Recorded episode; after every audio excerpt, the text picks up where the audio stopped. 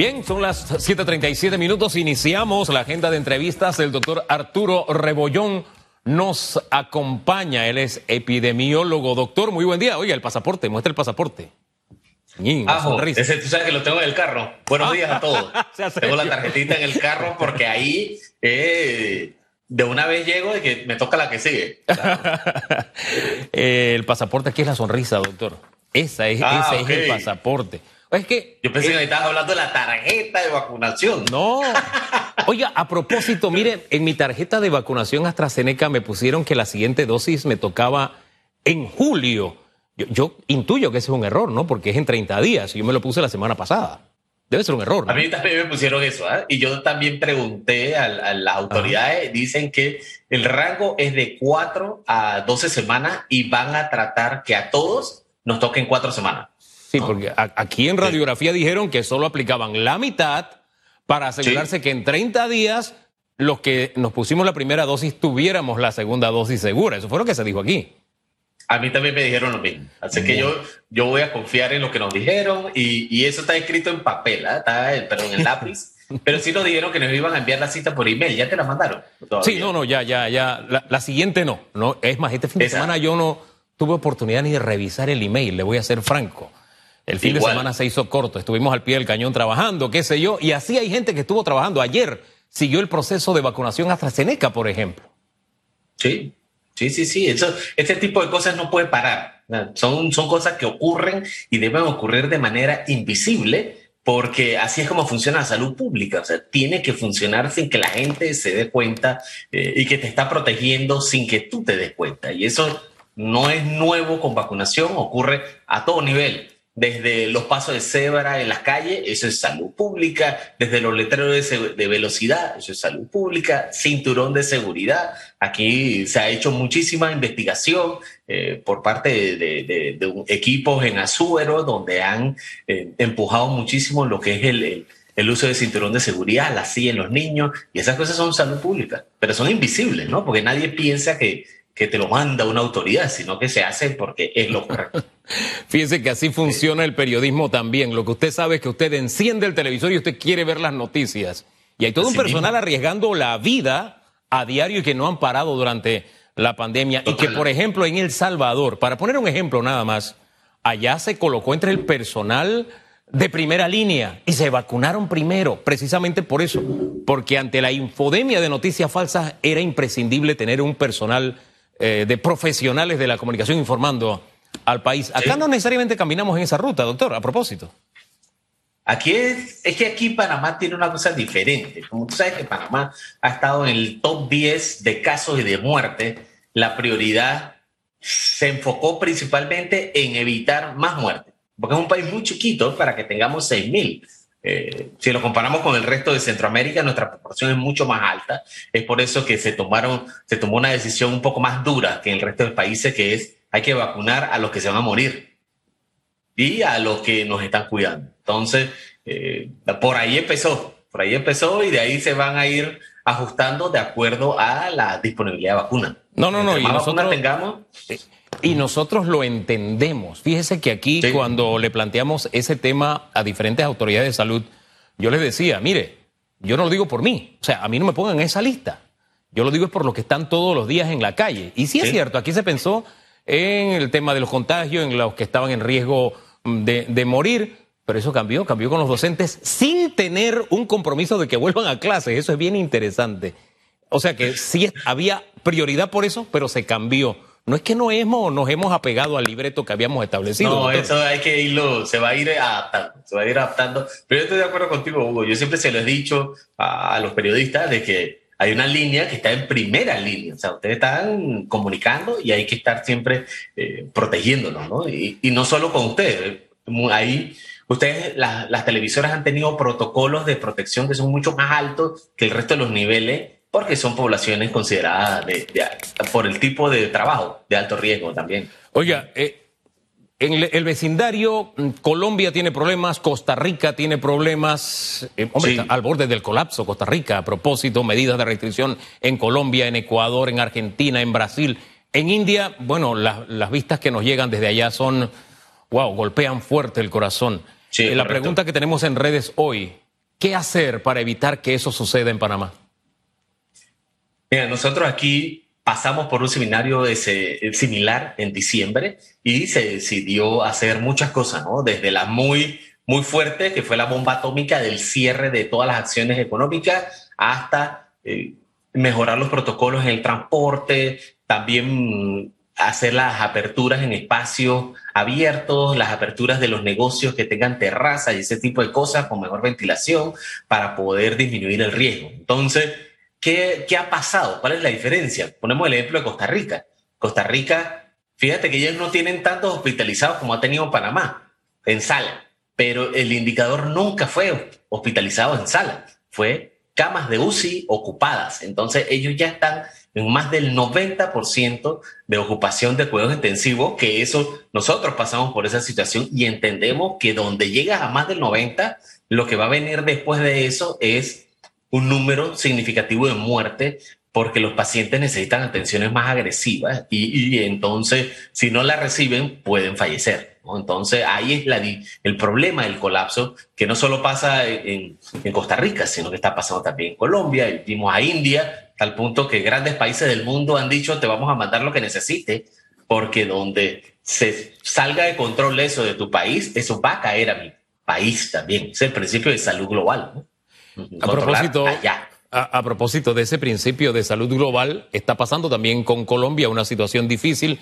Tenemos una ola migratoria que viene por tierra desde Colombia también y hay que estar muy pendientes. Pero le, vuelvo a la pregunta. Usted me habló de lo que habíamos hecho estando en una situación similar a la de Costa Rica. Pero en este momento, cuando vemos a gente, por ejemplo, este fin de semana en Amador, que se formó un revolú, y ve que la gente andaba sin mascarilla y eso era como Oye, eso era como un martes de carnaval, eso estaba así. Ahí no cabía nadie. Y un montón de gente sin mascarillas y pasadas en licor. ¡Wow! A mí me sorprendió. Eh, eh, por eso vuelvo al tema. ¿Qué hacer en este momento para evitar que lo que está pasando aquí al ladito se repita en Panamá? Mira, aquí lo primero que hay que hacer es fomentar el uso de espacios abiertos. Eso debe ser la clave porque sabemos que este es un virus que se transmite por vía aérea. Y eh, no se habla mucho porque esto es el monstruo en la habitación. O sea, cuando tú dices hay que mejorar la ventilación, ya no es solamente llegar con una lista y un protocolo de bioseguridad que diga alfombra, eh, que tenga termómetro, sino que tú impliques que tienes que medir corrientes de aire, apertura, y esos son criterios un poco más difíciles, pero donde los haces, tú disminuyes el riesgo de infección. Entonces, vamos a poner el ejemplo de Amador, ya que me lo ponen. Amador es un sitio que tiene corriente marina y son kilómetros de espacio abierto. Aunque la gente esté un carro al lado del otro, hay suficiente corriente de aire para eliminar todo el virus. ¿Por qué? Porque el aire, las microgotas, no es que se quedan flotando y se quedan estáticas. O sea, ya responden también a las leyes de la física, que si hay brisa, va de un lado del mar, se la lleva la brisa. Entonces, a pesar de que está congestionado, nosotros podemos decir de que es un sitio que es de bajo riesgo. Si hubiera ocurrido eso en una discoteca cerrada con aire acondicionado, ese es otro escenario. Ahí sí te puedo decir, eso que está ahí es de altísimo riesgo y es cuestión de darle trazabilidad a todos los que entraron, porque va a haber infección. Pero en espacio abierto es diferente. Doctor, eh, no hay... yo, yo quiero insistir en ese aspecto porque acá solamente por prudencia y por sentido común les hemos, hemos seguido su recomendación. Vayan a sitios abiertos porque las corrientes de aire y demás. Pero también les hemos dicho, si usted ve que está lleno, por prudencia, búsquese otro lugar. Nadie lo obliga a estar allí donde estaba planificado. Y le poníamos hace como tres semanas ejemplo. Le decía, oiga, si usted va a la cinta costera y está lleno, como en efecto ha estado así también, le decíamos, vaya a Clayton, que allá también hay espacios abiertos. Pero usted dice que aunque esté lleno, tranquilo, ahí no hay problema. Ah, ahí lo que hay que hacer es que tiene que utilizar eso que estás haciendo, ¿no? Si está muy lleno, la gente tiene que usar el sentido de la lógica. Y, no es tan raro. A mí me pasó. Yo le prometí a mi hija que le íbamos a llevar a la playa y nos fuimos desde Corona, buscando espacio, hasta Gorgona. O sea, un pedacito para poder que tocara el agua de mar. Y eso fueron como dos fines de semana hasta que pudimos encontrar el espacio.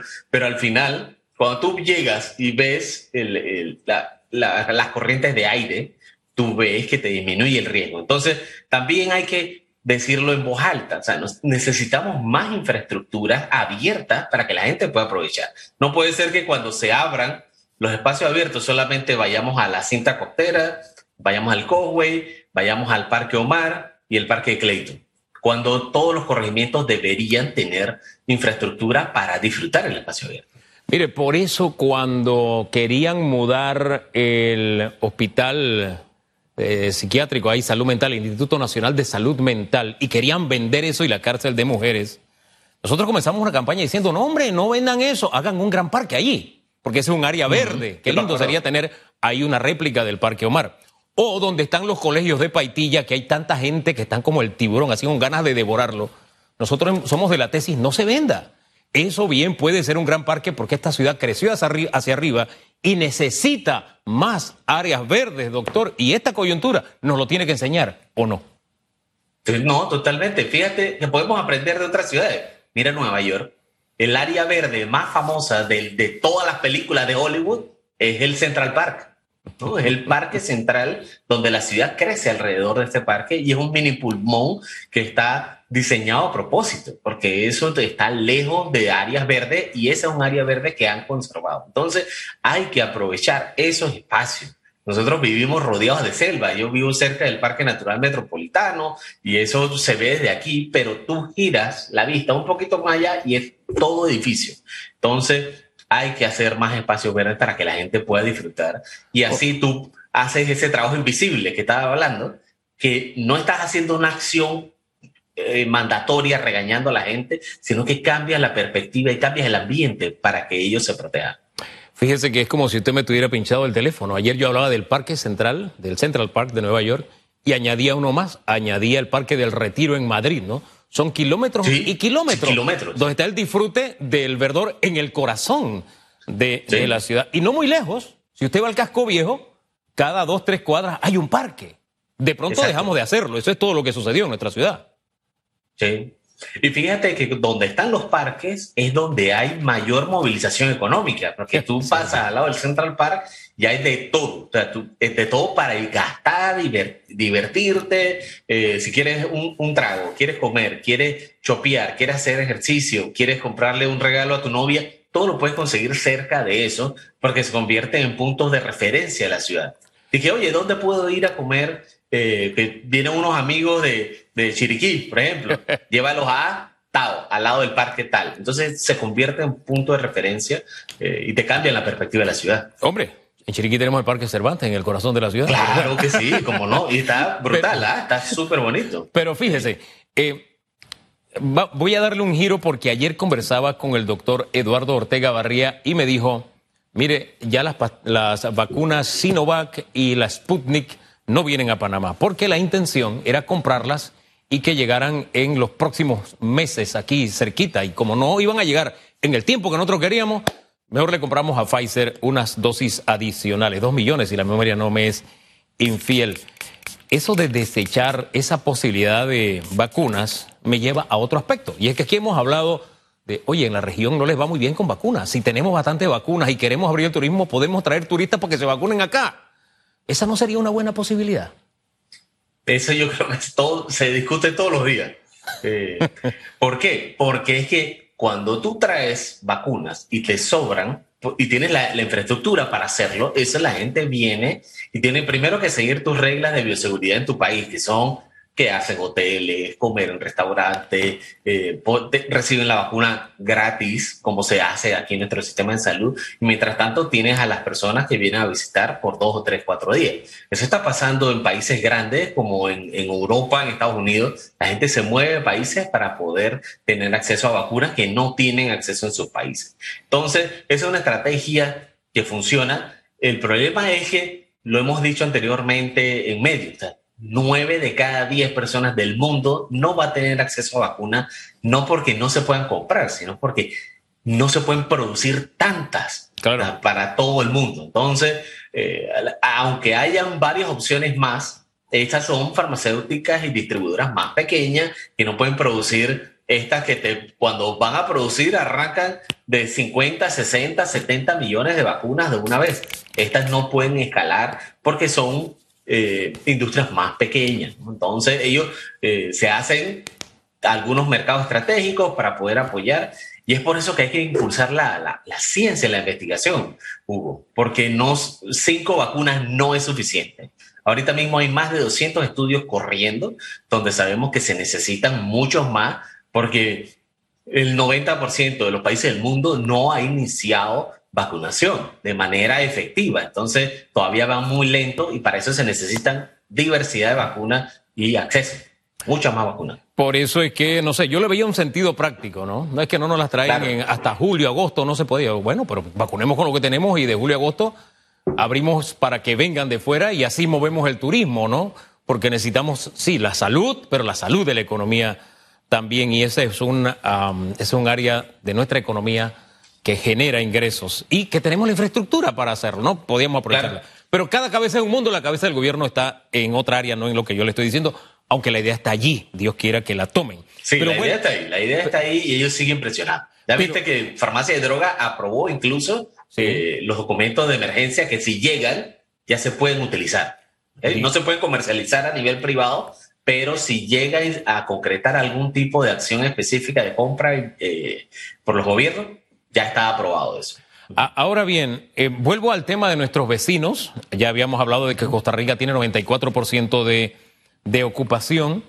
me llega acá la de Colombia. Bogotá tiene 91% de sus camas de UCI ocupadas, también al borde del colapso. Y la sabiduría de mi abuela era cuando vea las bardas de tu vecino arder, arder pon las tuyas en remojo, en esa línea. Le insisto nuevamente eh, en el tema. ¿Cómo debemos ver que está ardiendo el patio de nuestros dos vecinos, al este y al oeste? Sí. Mira, ahí es donde entran las medidas que no son populares, ¿no? Eh, por ejemplo, vamos a mencionar una específica, el aeropuerto. El aeropuerto hemos visto quejas en todos lados, que hay pruebas nuevas, que hay filas gigantes, que se forma aglomeración, que han tenido que, evolucionar, cuáles son las pruebas, aunque traigas tu prueba positiva, te hacen otra aquí. Esas medidas están diseñadas en países y se utilizan en países que están cayendo casos para que no venga ninguna cepa internacional. Entonces, las cepas y las, perdón, las variantes internacionales son las que causan aceleración y es lo que ocurrió en otros países. Aquí en Panamá tenemos la ventaja que tenemos un instituto conmemorativo Gorga que hace trazabilidad eh, genética de los virus y nos permite identificar dónde están y hacer trazabilidad gigante a todos los que estaban alrededor de ellos. Entonces, se ha podido detectar las variantes más agresiva y se ha podido aislar adecuadamente. Entonces, ¿cómo sabemos que se han aislado adecuadamente? Porque no hemos tenido aceleración. Y en todas las provincias del país están cayendo los casos. Hay alguno que otra que sube dos, tres casitos por semana, pero es una variación mínima, ¿no? Con respecto a las semanas anteriores. Lo que sí es que casi todas están por debajo del indicador de 100 casos por 100 mil, que ese es un indicador clave para poder abrir las escuelas de manera híbrida y presencial. Em, hay un detalle con el tema de la apertura de los colegios, ahora que usted lo dice, semipresenciales, híbridos, qué sé yo. Y es que algunos gremios docentes han dicho, espérate, nosotros no regresamos hasta que no se vacune a todos los estudiantes. Ubíquenos en el mundo eh, la estrategia de vacunación a jóvenes, porque tengo entendido que se está vacunando en algunos países de los 12 años hacia arriba, nosotros hasta los 16. Pero usted es el que maneja la información para estar bien claro en ese, en ese mapa, por favor. Sí, claro. Hay estudios ya donde se autoriza el uso de la vacuna, eh, de algunas vacunas en personas de mayores de 16 años. Sin embargo, la ciencia no es estática y se queda hasta 16 años. De una vez se estaban haciendo eh, los estudios en personas de 12 a 16 y después ya salió que van a iniciar los estudios de 5 a 12. Entonces, ¿qué implica esto?